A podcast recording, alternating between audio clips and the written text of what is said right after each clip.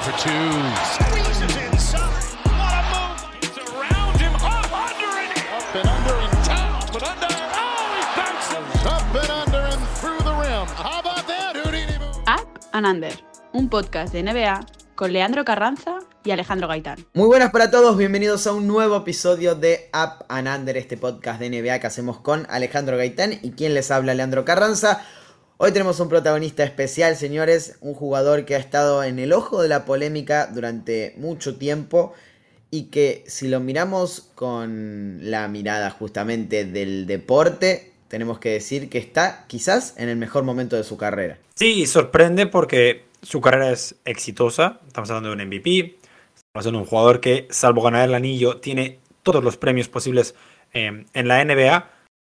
Y seguramente ese objetivo, ese ganar el anillo, sea el principal motivo por el cual hoy vamos a hablar de él. Y por el cual, después de haber dudado, diferentes motivos, de su profesionalidad, de su nivel, podemos decir que comentabas que está en el mejor nivel o en el mejor momento de su carrera. Se dudaba de su encastre, de su compromiso con el nuevo equipo, de cómo va a um, actuar en los playoffs.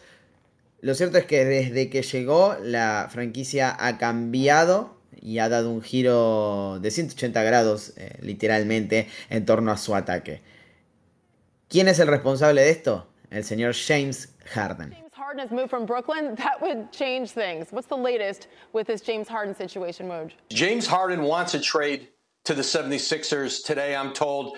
Uh, he has uh, not told the Nets. Hay varias preguntas, Ale, que nos podemos hacer en torno al caso James Harden. Vamos a hablar obviamente de su salida de Brooklyn Nets, de cómo eso ha afectado su legado, o por lo menos la mirada que tiene el público en torno a su figura, o cómo la ha empeorado, porque su mirada, su, narrativa, digo, es bastante negativa en ese sentido. Podemos verlo desde el prisma deportivo y decir que en este momento quizás no haya un point guard mejor que él en la NBA en el sentido de combinar eh, ambas cosas, anotación, generación, todo lo que tiene que ver con el espectro ofensivo, Harden lo está haciendo tal vez mejor que nadie en la liga.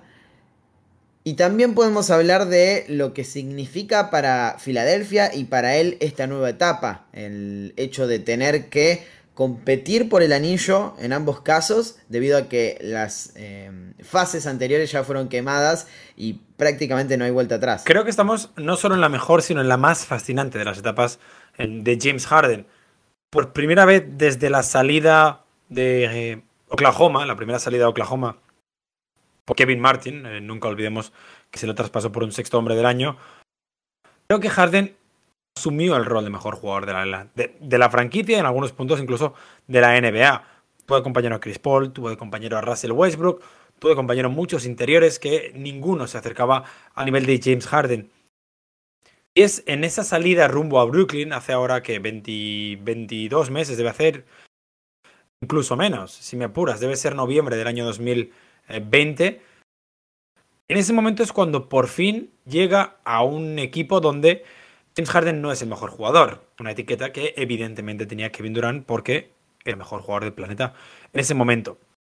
¿Qué pasó? Para sorpresa de muy pocos, el proyecto no funcionó. Pero ahora, por los motivos que sea, James Harden ha encontrado un compañero de viaje nuevo que tiene probablemente más ganas de ganar de las que tienen Kevin Durant y Kyrie Irving, porque ellos dos ya tienen anillo, más de uno en el caso de KD, y que creo que a día de hoy no está lejos del nivel de Kevin Durant. Si hablamos de que KD, recuperado al máximo nivel, es el número uno de la liga, Joel Embiid es top 5. La temporada de Joel Embiid es top 3. Entonces, además de encontrarse con ese coprotagonista, de hecho, incluso podríamos hablar de que James Harden es el coprotagonista, porque Filadelfia es la ciudad de Joel Embiid, creo que se encuentra con alguien que, por fit, por carácter y por necesidades en la carrera, encaja como nunca nadie ha encajado con James Harden. Y hemos visto en los últimos años de la carrera de James Harden como es una persona que se mueve según el contexto. El James Harden de las últimas dos semanas en Houston era una persona que daba un poco de vergüenza deportiva ver y como su físico era eh, no el de un jugador NBA, y cómo a la semana ya estaba compitiendo y promediando cerca de triple doble con Brooklyn. Ha pasado casi lo mismo. Ha pasado que el Harden de las últimas dos semanas en Brooklyn no quería jugar. Hay partidos que decide no jugar. Y a la semana y media, dos semanas, ya está promediando eh, un doble doble de 25-10 o 24-10. ¿Hasta qué punto, estando en el mejor momento de su temporada, creemos que Harden es consciente de que es su gran oportunidad de ganar el anillo. Yo tengo claro que él sabe que es su última oportunidad en términos de narrativa, que es muy distinto a decir su última oportunidad de ganar el anillo. Harden tiene está superando la treintena en años y probablemente pueda ganar el anillo en algún momento de su carrera si no lo consigue con Filadelfia, sumándose a algún equipo contender. Eso siempre está en, en el candelero, siempre existe la posibilidad de que eso suceda. Pero en términos de narrativa, creo que se le agotaron las chances. ¿Por qué? Porque en Houston tuvo la posibilidad de reunirse con muchas figuras no del nivel que, ha tenido Harden en ese momento, es decir, nunca emparejó su, su, rendimiento con el de otra superestrella de la NBA, pero sí estuvo con Chris Paul, sí estuvo con Dwight Howard, sí estuvo con Russell Westbrook y sí tuvo las llaves de esos Houston Rockets durante 8 o 9 años el proyecto se quedó a las puertas porque estuvo a nada más que una victoria de tumbar al potencial mejor equipo de la historia, podríamos decir, esos Warriors de 2018, con Kevin Durant, con eh, Stephen Curry, con, con Clay Thompson y Draymond Green. Eh, estuvieron muy cerca de perder ante esos Houston Rockets de James Harden y de Chris Paul, con él como MVP de esa temporada regular. Pero el proyecto se rompió y la realidad es que no había mucho margen de, maniobra. En cierto punto se entendía que como lógica la petición de traspaso de Harden, más allá de que las críticas cayeron sobre él por haber sido el, artífice de, ese proyecto, es decir, el hombre que tenía todas las llaves a las distintas puertas que, que abrían eh, posibilidades en Houston Rockets. Pero pidió el traspaso. Terminó en Brooklyn Nets. Eh, con el paso del tiempo supimos que no era su destino preferido, pero cayó a una franquicia que tenía a dos de los mejores jugadores de la NBA, a probablemente el mejor de la liga, como mencionabas vos, Ale, a Kevin Durant, y mm, un Big Three que probablemente habría sido el mejor de todos los tiempos en términos ofensivos si tenemos en cuenta el impacto de cada jugador por lesiones, por decisiones personales de, algunos jugadores, de Kyrie Irving principalmente, eh, etcétera. Ese proyecto jamás vio la luz como tal, nunca vimos la versión completa de los Nets, más allá de algunos partidos. Pero la salida de Harden fue bastante compleja para su. Eh, para la percepción de la gente, eh, para su imagen pública, por haber básicamente pedido otro traspaso en una situación en la que con todos los actores sanos el panorama era totalmente favorable para competir y querer, bueno, escaparle a esa responsabilidad de mantener a flote una franquicia cuando el mejor jugador está lesionado y la otra pata del, tridente eh, no juega la mitad de los partidos por, por su decisión de no vacunarse. Entonces, Hubo mucha crítica en torno a eso, sabiendo que también actuó bastante mal en los últimos meses de su salida, como mencionabas vos, Ale, sin querer jugar, sin querer decir que quería un traspaso por esto que menciono, pero pidiéndolo básicamente, eh, todo lo que ya sabemos. Y entonces sabe que esta es la última oportunidad en cuanto a narrativa, en el hecho de decir, bueno, ya tenés todo lo que querías, te traspasamos dos veces, estás en el lugar en el que supuestamente querías estar en el en 2020 cuando te fuiste traspasado por primera vez desde Houston. No hay más que podamos darte y si no ganás es básicamente porque no pudiste hacerlo y no hay otro factor al cual echarle la culpa. Sí, es cierto, es cierto que James Harden es eh, seguramente el único culpable por el cual no tiene un anillo a día de hoy. Eh, podemos, podemos remontarnos al famoso partido contra los Warriors, donde los eh, Rockets fallan 25 triples consecutivos. Podemos remontarnos incluso a sus actuaciones en las finales de la NBA en, en 2011 y hay varias fechas en las que James Harden no ha respondido al nivel al que su currículum mm, exigía. Sin, sin, señalarle, al final todos los jugadores de la NBA tienen noches en las que no eh, están acertados, desde LeBron James hasta el, último que os podéis imaginar. Pero creo que, y si quieres podemos entrar un poco a debatir más sobre este tema, creo que la figura, la persona, el, el, el protagonista, el carácter que dirían en Estados Unidos de James Harden, por momentos se ha vuelto más protagonista de lo que es el jugador y eso le va a pasar factura.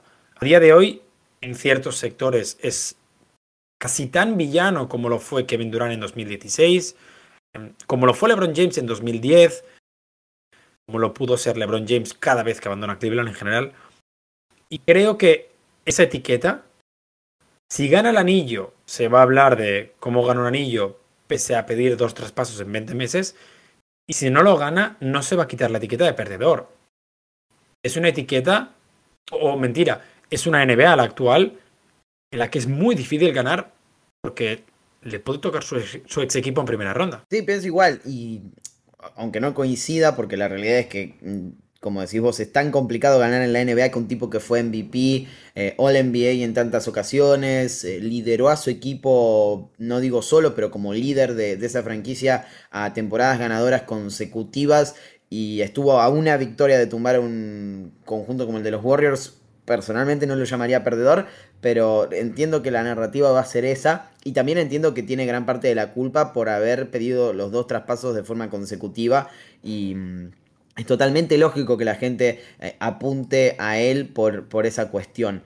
Pero, mm, pero la realidad es que creo que a diferencia de, de otros jugadores a los que quizás se los eh, enfoca demasiado por su personalidad o por su forma de ser, tanto Kevin Durant como James Harden tienen algo a favor, que es, sí, eh, su, personalidad no me cae o mm, su, su forma de ser no, no, no, es compatible o lo detesto o es soft o, lo que sea, pero dentro de la cancha es eh, indiscutible.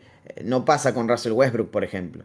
Eh, lo de Harden quizás se puede mm, establecer de esa manera en playoff, en donde es más criticado, que Kevin Durant tiene la, quizás la posibilidad de eh, rebatir todo lo que, lo que sea crítica en su juego, porque ya ha demostrado en cada una de las eh, cada uno de los escenarios de la NBA, en playoff, en temporada regular, en finales, etc.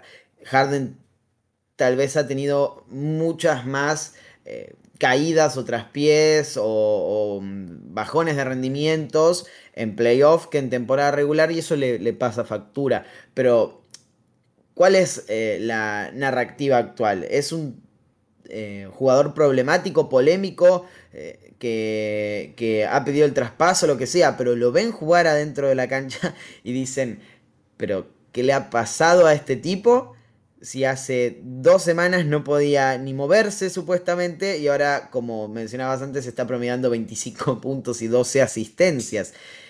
Eh, esa es la, la, la, visión que hay de James Harden en la actualidad. Y me lleva al siguiente punto y, y, te quiero preguntar ya por lo deportivo, porque si había otra narrativa que se chocaba con este mm, panorama de, de la personalidad de Harden, de la imagen pública, era y encima se va a un equipo en donde no va a encastrar, porque Joel Embiid es el líder, él no sabe ponerse como segunda espada de nadie y no va a funcionar un proyecto en el que dos jugadores necesitan tanto el protagonismo y, tienen una personalidad tan complicada como, como el camerunés y la barba. Bueno, la realidad es que pasó todo lo contrario. Para empezar, todas las eh, posibles opiniones que, se lanzaron, y ahí eh, usamos la primera persona plural, porque evidentemente cuando pasó aquel día estábamos en, directo en Twitch y, y, teníamos una opinión, eran absurdamente hipotéticas, porque ni James Harden ha tenido un compañero interior como Joel Embiid en su carrera, nunca en la historia, ni Joel Embiid ha tenido un compañero exterior como James Harden en su carrera. De hecho, mm, el único jugador exterior, digamos, guard que ha tenido nivel All-Star es, Ben Simmons y seguramente sean el día y la noche, James Harden y, y el australiano, que han sido traspasados el uno por el otro. Entonces, a la hora de hablar de posibles fits, a la hora de hablar de posibles encajes entre, entre uno y el otro, lo que utilizábamos era cómo habían jugado hasta entonces, qué, qué herramientas utilizaban hasta entonces, sin tener en cuenta que son dos jugadores, creo, para mí son el interior y el exterior, que tienen un mayor abanico de herramientas ofensivas. En el sentido en el que cuando Carl Anthony Towns dice que es el mejor eh, exterior tirador, Joel Embiid debería estar en esa conversación. Por, por la envergadura que tiene Joel Embiid y la capacidad que tiene para tirar. Al final es un jugador que puede anotar desde cualquier punto de la pista, Joel Embiid. Generarse su propio tiro o, como hemos visto en las últimas dos semanas, jugar con un guard, un pick and roll, como lo habría hecho Hakim en 1994, al mejor nivel. En ese aspecto, volviendo a James Harden, estamos en la misma situación. No es que James Harden genera su propio tiro, es que James Harden nunca ha sido el mejor jugador de pick and roll. Bueno, James Harden tuvo seis meses buenos con Clint Capella antes de que Capella acabara en Atlanta. Parecía All-Star en aquella época. Si en vez de Capella le pones un jugador que puede tirarte más de 4 metros, le estás dando tantas armas a James Harden que no sabe ni de dónde elegir. Conseguido que Tyrese Maxi esté promediando más de 20 puntos. Un, rol que debería tener Tobias Harris, pero no vamos a entrar en, la temporada de, de, Harris. Pero todas estas teorías hipotéticas de que igual no van a encajar el pick and roll, iban a poner, iban a tener una necesidad de balón los dos. Cuando dos potenciales ofensivos tan grandes y tan diferentes por, por posicionamiento, pero tan versátiles se encuentran en la pista, lo normal es que funcione. Lo normal es que el encaje sea tan sencillo como ha sido desde el primer día. Y la prueba es lo bien que juegan el pick and roll. Es la prueba más sencilla. El pick and roll es la jugada más fácil entre un, un, guard y un interior. Y ellos dos lo han llevado a la perfección en una semana.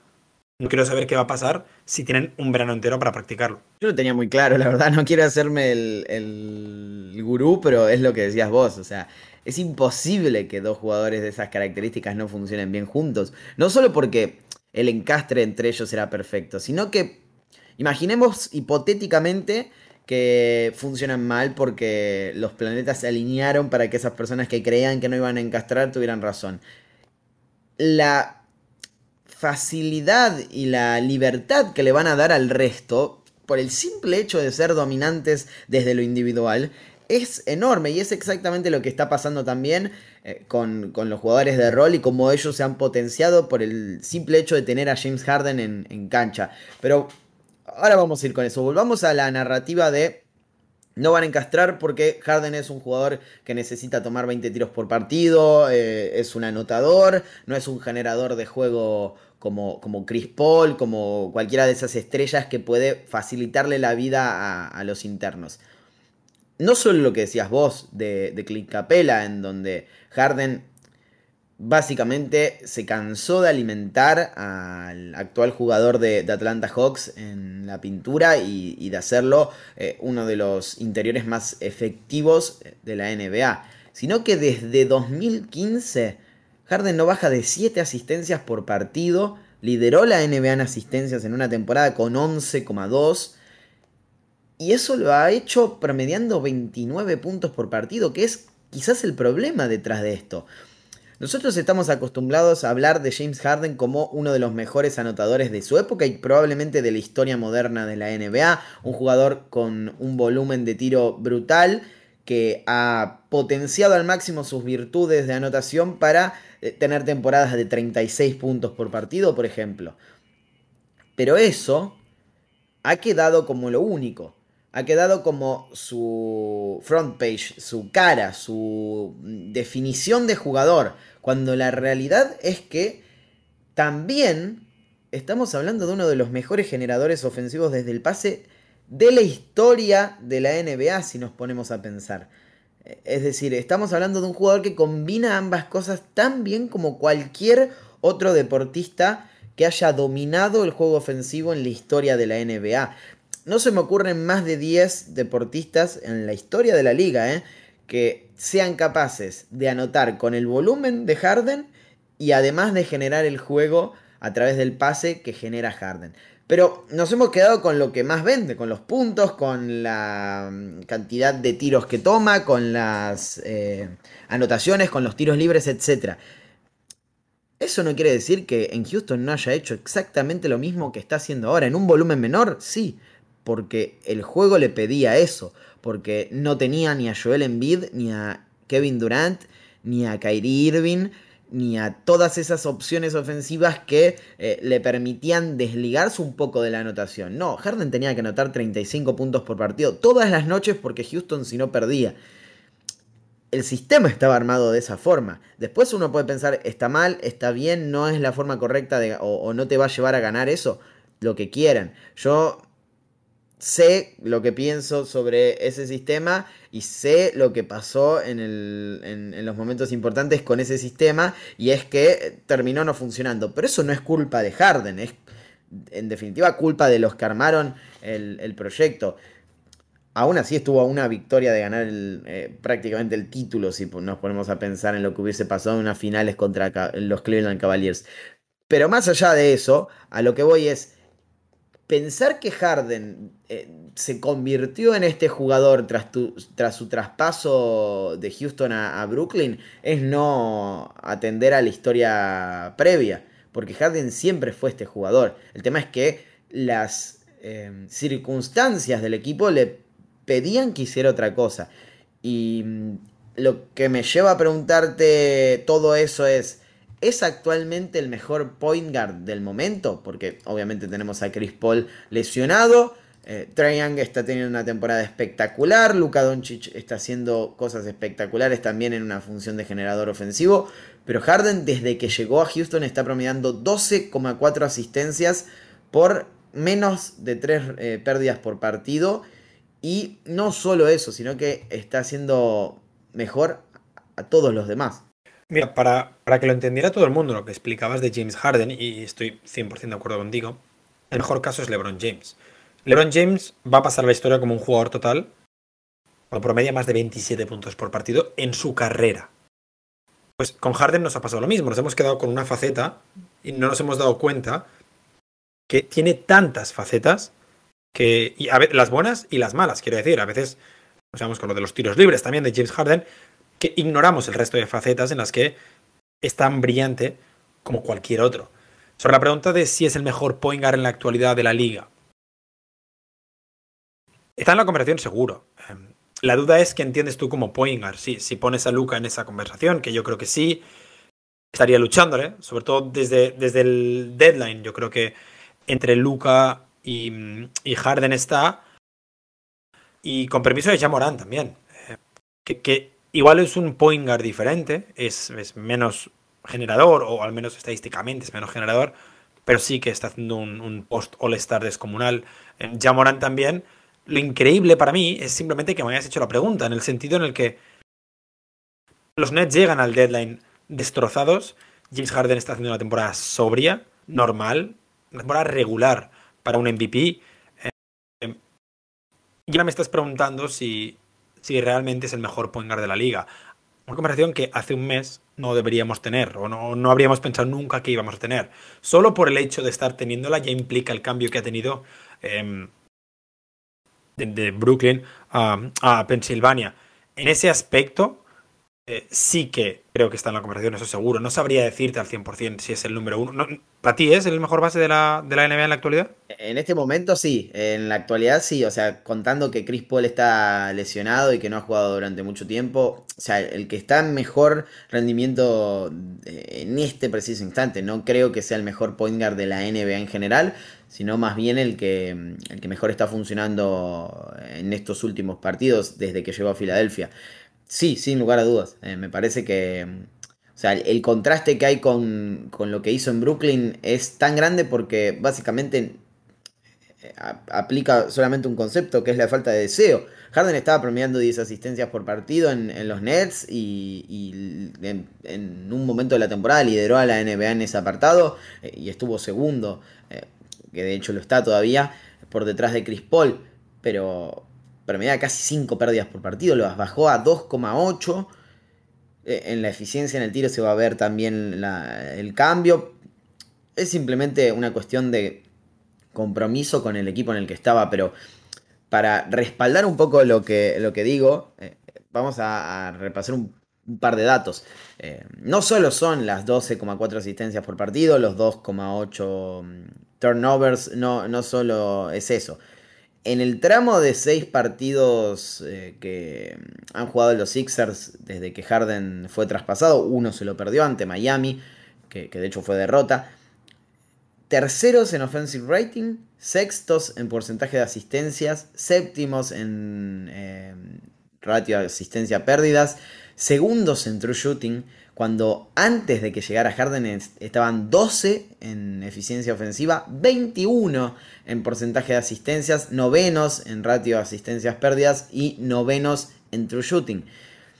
Es decir, el cambio que ha habido en la franquicia, no solo desde lo individual, con su llegada, es la definición exacta de lo que es ser un point guard. Es eh, llegar y mejorar al equipo en sus facetas ofensivas, en prácticamente todas, y hacerle la vida más fácil al resto, potenciar al resto. Lo que me lleva a los porcentajes de acierto de los jugadores eh, con y sin James Harden. Antes de la llegada de la barba, eran porcentajes altos eh, en algunos casos. Por ejemplo, voy a tomar tres jugadores que creo que son los que más lo aprovecharon. Maxi, por ejemplo, que, es el que más. 46,9% en tiros de campo, 39 en triples. Pasó de esas cifras a 59,5 y 61,3. Pero lo más importante aún es cuando lo, lo asiste Harden. 67,9%, 69,2 en triples. Tybull, 49%, 28,6 en triples antes de Harden. 57,1, 33% con él en el equipo. Y 62,5, 33,3 cuando es asistido por la barba. George Niang, 43,3, 39,7 antes de Harden. 47,5, 42,9 después de él. 60%, 57,1 en triples cuando es asistido por Harden. O sea, el contraste es tan grande que me parece que el impacto que ha tenido en el equipo lo hace merecedor de ese trono. Sí, es cierto. Eh, es, eh, ya digo, es una teoría o una, una candidatura válida. Es una candidatura muy lógica. Creo que, insisto, por cómo está jugando Dallas, Luca debería estar en esa conversación. Podríamos incluso mencionar nombres como Shai o DeJounte Murray, que, que sí que como el equipo está perdiendo, igual no son tan válidos ya tiene que estar en la conversación. Pero solo el hecho de que estemos hablando de Harden, solo el hecho de que Harden tenga un programa especial, ya, magnifica eh, la importancia del traspaso y sabemos quién ha sido a día de hoy, en este momento, a corto plazo, cuando hace cuánto. En el momento en que publiquemos el podcast va a ser un mes del traspaso. A corto plazo, Daryl Morey y los, y los Sixers son el gran ganador de este traspaso. En ese aspecto. Ahora, yo no tengo tan claro, digo, que sea el mejor um, guard de la liga. Te lanzo yo otra pregunta. Harden está funcionando. Joel Embiid está funcionando. Lo decías, Tyrese Maxi está funcionando a la perfección. O sea, si hubiera jugado así toda la temporada, jugador más mejorado de la, de la NBA 2022. ¿Qué le falta a Filadelfia para que cuando la gente escuche el podcast diga máximo candidato de la conferencia este? Dos palabras.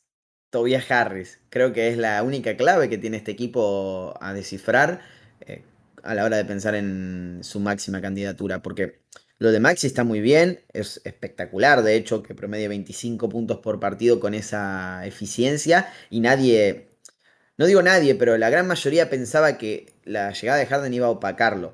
Tybull se ha convertido en un jugador eficiente y va camino a a hacer un 3D, que es eh, lo que se espera de Tybull si sigue así, porque en este momento es solo D, es un excelente defensor, quizás el mejor de la NBA en su rol, pero no va a poder dar el salto si no mejora en ataque y quizás la llegada de Harden sea la clave. En vida ha bajado un poco sus porcentajes, pero ha aumentado su promedio de puntos y los porcentajes de Embiid realmente dependen de Embiid, no dependen mucho del resto. Pero Harris los ha bajado. 39% de acierto en tiros de campo, 27 en triples, 22,2 y 25% cuando es asistido por Harden. Es el único deportista de la plantilla, creo yo, que no ha descifrado todavía cómo encajar con esta nueva adquisición. Y es importante que lo haga porque decía, está muy bien lo de Maxi, está muy bien lo de Tybull, está muy bien lo de Niang, está muy bien lo de todos los jugadores. Pero en playoff vas a necesitar ayuda porque las defensas van a tratar de eh, dominar esa pareja y que te mate el resto. Y si Tobias Harris está en su mejor versión o en una versión cercana a esa, es otra cosa. Es eh, otro tipo de, monstruo este equipo de Filadelfia. En cambio, si ya saben que no pueden contar con Tobias, los equipos rivales tienen una preocupación menos.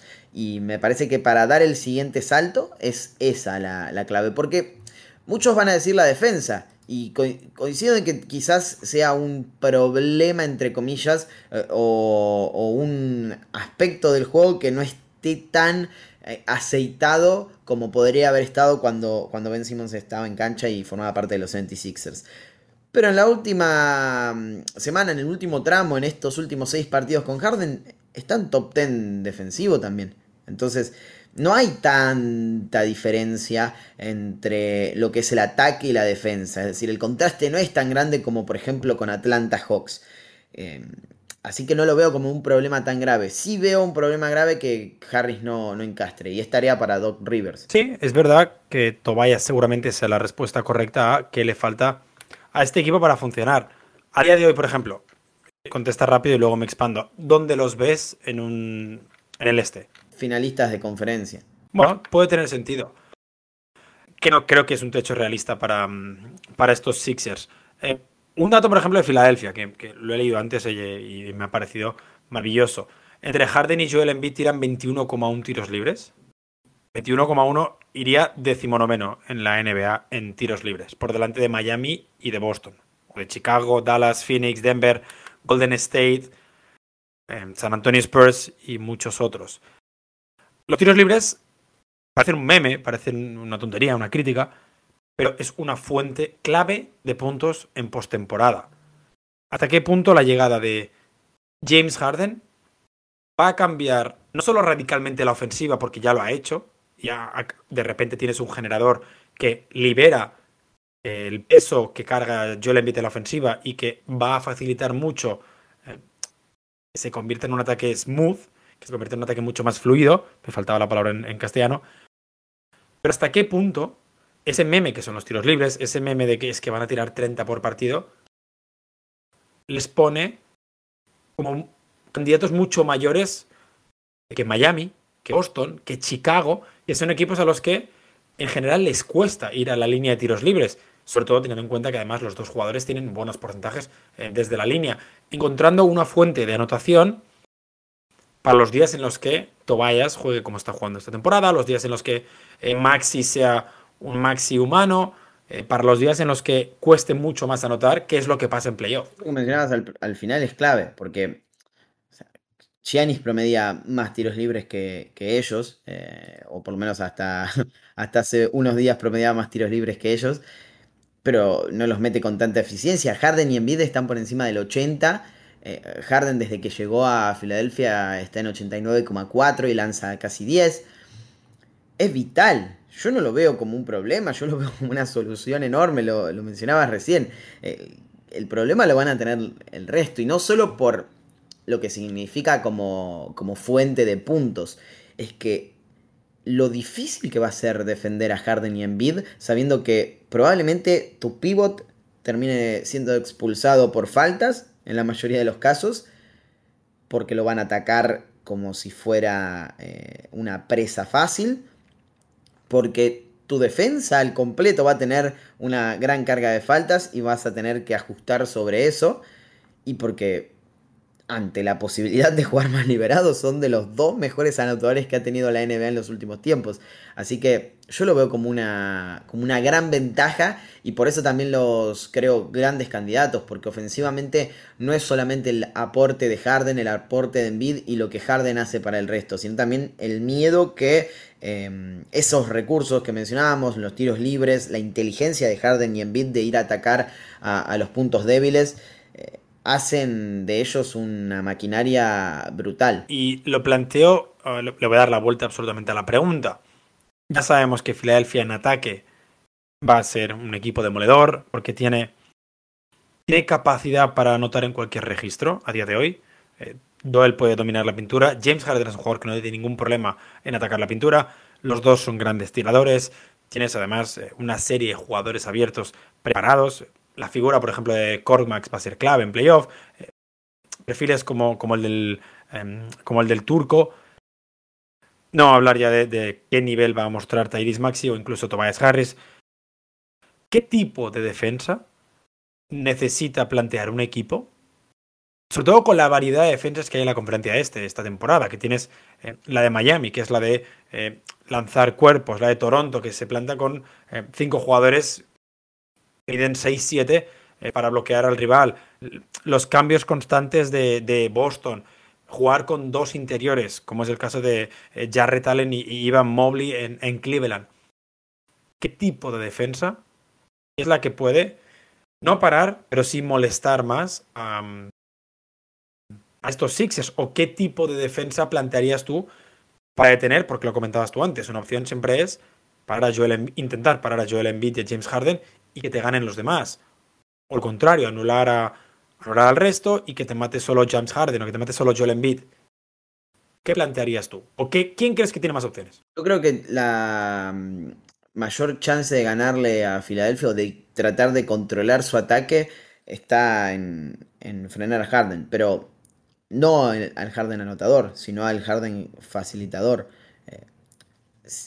Estamos hablando de que Filadelfia en la previa a su traspaso era un equipo que eh, promedio en, ataque y tenía el mejor anotador de la liga, que es Joel Embiid en este momento, o, un top 3 durante toda la temporada. A lo que voy es, es más importante lo que hace Harden haciendo fluir el ataque, conectando a todos, que su, su propia anotación su facilidad para generarse puntos. Y estamos hablando de uno de los mejores anotadores que tiene la NBA en los últimos 20 años.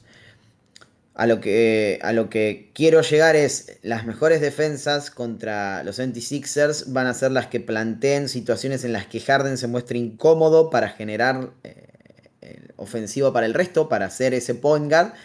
Y el ataque esté tan estancado que dependan pura y exclusivamente de arrestos individuales de Embiid y de el propio Harden o, de Maxi o del que sea. Es decir, que no haya una conexión, que sean eh, aportes aislados, que sea algo que no es fluido, que mm, se corte completamente esa conexión entre Harden y el resto. Esa es la clave para mí para, para frenar a, Filadelfia ofensivamente hablando. Te puede salir muy mal porque estamos hablando de dos jugadores en y Harden que ya sabemos que individualmente te pueden ganar un partido o al menos te pueden poner en posición de ganar un partido y lo han hecho porque en eh, a pesar de tener un ataque promedio en Philly y de que todas las defensas, absolutamente todas, sabían que la gran mayoría de los tiros eh, iban a ser tomados por él, la gran mayoría de las pelotas iban a ir a sus manos, se las arregló para que Filadelfia sea uno de los mejores equipos del este y él sea el máximo candidato o uno de los máximos candidatos al MVP. Así que te puede salir muy mal pero creo que es la clave, creo que es la mejor opción. Última pregunta sobre el traspaso. Eh, ¿Dar el Morey ejecutivo del año? Creo que sí. No, no veo a nadie por encima en cuanto a lo, que hizo para mejorar su equipo y también teniendo en cuenta que tenía la soga al cuello sabiendo que la temporada en bid del año pasado había sido de MVP, la actual es incluso mejor y no tenía el talento como para rodearlo. Fue a pesar de todos los que pensaban que, me incluyo, que Ben Simmons estaba perdiendo valor y consiguió el jugador que quería, así que sí. Y además, sin entregar a cambio ninguno de los jóvenes interesantes, ni a, ni a Maxi ni a, a Matisse. ¿Crees que Harden tiene alguna opción de colarse en un All-NBA team? ¿O solo por el hecho de. Porque los números van a ser de All-NBA. Solo por el hecho de todo el proceso que hemos vivido esta temporada, la prensa no le va a votar. Puede que el proceso lo mate. También puede que el cierre de temporada obnubile a, los votantes, porque también existe ese factor. Eh, pero, pero la verdad no lo tengo claro, porque son tantos los guardias que están compitiendo a un alto nivel que pues, tranquilamente podría nombrar seis eh, que compitan contra Harden eh, y, que tengan chances reales de competir por un quinteto eh, de la liga. así que supongo que va a depender de cuánto influyen esos dos factores en el, en el votante. Si influye más el cierre de temporada y todo lo bueno que estamos viendo deportivamente hablando para, para Filadelfia o los últimos meses con Brooklyn y su falta de compromiso total con, con el equipo. Lo un poco igual. Eh, cierto lo que dices que el final de temporada siempre importa más para los votantes porque el cortoplacismo es algo habitual en el deporte. Tendrá que luchar James Harden contra la imagen que él mismo ha creado de sí mismo, valga la redundancia. Esa imagen de jugador caprichoso, que ha querido el traspaso otra vez y que ha conseguido acabar en el equipo donde quería. Ella está rodeado de Kevin Durant y de Kyrie Irving en un 50%. Teníamos preguntas y te lo comento, primero porque ya llevamos casi una hora y segundo porque me parecían muy buenas las de hoy, eh, hoy que hemos tenido varias. No sé con cuál quieres empezar. Me gusta la de Alex García, eh, que nos pregunta, va, nos dice, verdadero o falso, Envid es el mejor compañero, supongo que el mejor jugador eh, con el que ha compartido cancha James Harden. Es difícil porque ha compartido cancha con Kevin Durant, con Kyrie Irving, con Chris Paul. Creo que es el jugador con el que ha compartido cancha que está en su mejor momento. Es decir, Dwight Howard no estaba en su pick de rendimiento, Chris Paul estaba en un gran nivel, pero no estaba en su, en su pick y tampoco eh, había quizás un encastre tan fuerte, más allá de que funcionaron muy bien en, en 2018, pero, pero creo que el, el de Embiid es superior. Y Kevin Durant es mejor que Joel Embiid. Por ahora en su carrera es mejor y cuando jugó con James Harden era el mejor jugador del mundo. El problema que tengo es que disputó muy pocos partidos y sobre todo en playoff muy pocos partidos.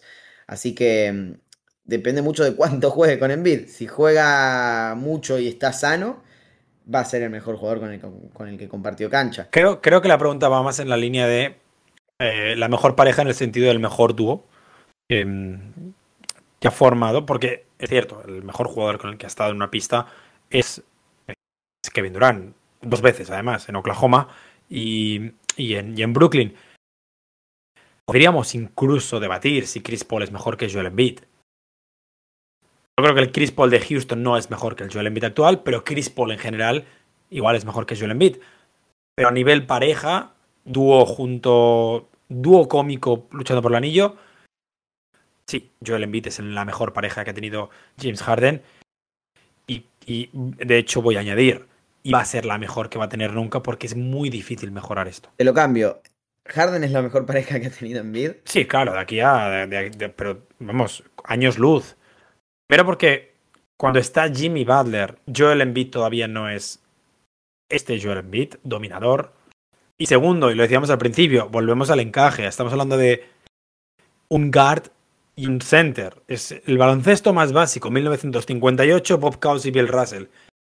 65, 70 años después, tenemos lo mismo, pero ahora con, una variedad de recursos limitados casi en, ambos jugadores y, lo mejoran, porque el, el step back de, de, Joel Embiid es un arma nueva de hace dos semanas y ya tengo miedo. Entonces, sí, es la mejor pareja respectiva de cada uno de ellos. Te dejo comenzar a vos porque te gustó. ¿Ganará algún anillo en su carrera y por qué no? Nos pregunta Falso Manager. Me ha gustado mucho la segunda parte de la pregunta. Es como... Él, ya sabemos su opinión, ya sabemos que él eh, cree que no. Eh, o lo gana este año o no lo gana. Esa es mi teoría. En el sentido que este año es verdad que el este va a estar más complicado que nunca, pero no por difícil, sino por igualado. Porque si el este estuviera al máximo nivel, los Nets estarían primeros, los Bucks estarían segundos, Miami estaría con un récord mucho mejor, porque han tenido muchos problemas físicos. O sea, lo que ha habido es una igualdad extraordinaria que no significa que, mm, que no significa que estén todos al máximo nivel. Si el año que viene el fit KD Ben Simmons funciona, nadie sabe qué va a pasar con Kyrie Irving. Pero si KD vuelve al máximo nivel, los Nets deberían ser los favoritos, deberían partir como los favoritos. Los Suns existen en la conferencia oeste y parten como favoritos. Si Westbrook desaparece de Los Ángeles, a ver qué hacen los Lakers. Un equipo con LeBron James siempre debería ser favorito, aunque tenga 57 años. Entonces, este año es la gran oportunidad de los Sixers para ganar el anillo. Y el único problema que tienen es que Daryl Morey no apretó el gatillo en octubre. Y lo hizo ahora. No has tenido una temporada entera, una regular season entera para prepararte para playoffs. El único problema es no el encaje que ha funcionado, sino cómo responden en los playoffs, sobre todo a nivel sistemas defensivos, a nivel eh, trabajar como colectivo, porque sí que a, a nivel pareja ya son élite de la liga, pero hay que ver cómo encajan los cinco, por ejemplo, sobre todo en playoff. Ese es el único inconveniente.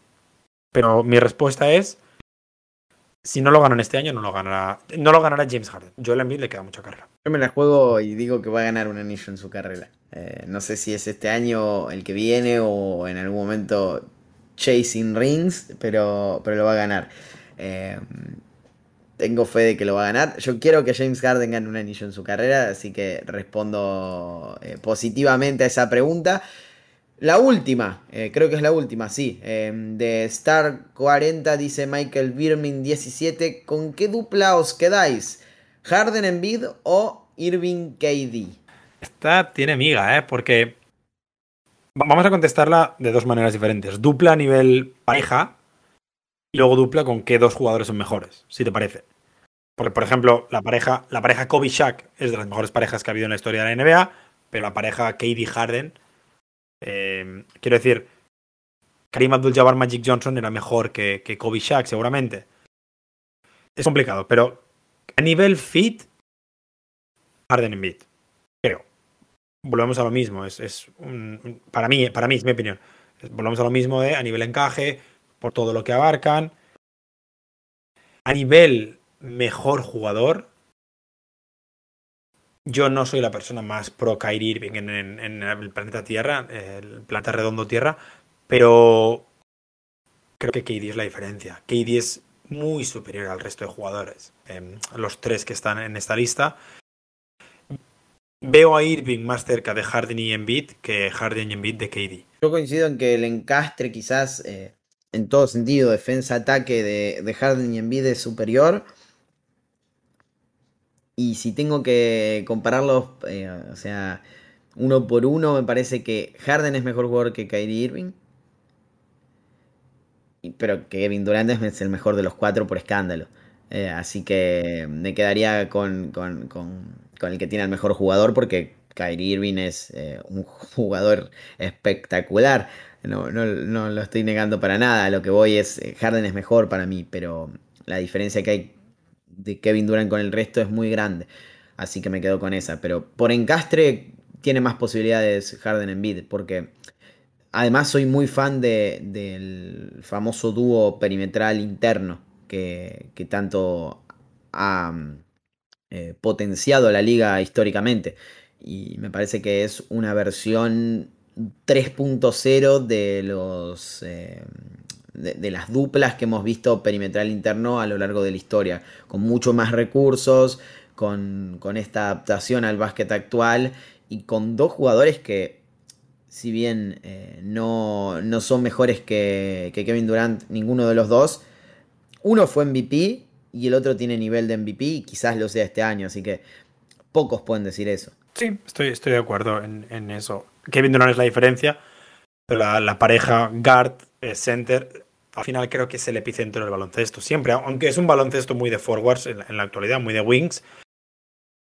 Es el, pick and roll es la jugada más básica del baloncesto y, y, lo clásico siempre ha sido hacerlo con un jugador bajito y uno grande. Lo que no esperábamos era que el jugador grande eh, tirara 11 triples por partido o que el jugador bajito metiera más puntos en la pintura que cualquier otro rival. Eso es, lo decías, la evolución del baloncesto actual. Teníamos que hablar de Harden, es el hombre de, del momento, tal vez, eh, sacando a todos los candidatos al MVP, a los jugadores que están eh, teniendo una temporada fenomenal. El traspaso de Harden ha sido una de las grandes noticias de la campaña, sin lugar a dudas. Y por qué no, la clave de un título o de una gran actuación de un equipo que necesita, eh, quiere y desea competir por el anillo después de tanto tiempo de proceso que no funcionó o que se quedó a las puertas de, del éxito y, y, ha encontrado esta nueva etapa para hacerlo con Daryl Mowry a la cabeza, buscando meter su, su, su sueño, su fetiche en el mismo proceso que el de los 76ers, que es justamente el nombre de nuestro protagonista, James Harden. Próximo capítulo, vale, lo veremos porque falta muy, muy poco tiempo para el cierre de la temporada y pasan muchas cosas alrededor, quizás tengamos que hablar del MVP. Sí, habría sería un buen momento para empezar a cerrar un debate que no sé por qué se ha abierto el del MVP. Lo tenés claro. Clarísimo. Bueno, déjalo para la próxima porque la gente va, va a quedarse con el hype. Yo ya sé cuál es tu elección, así que no la voy a contar. Nosotros nos encontramos la próxima semana.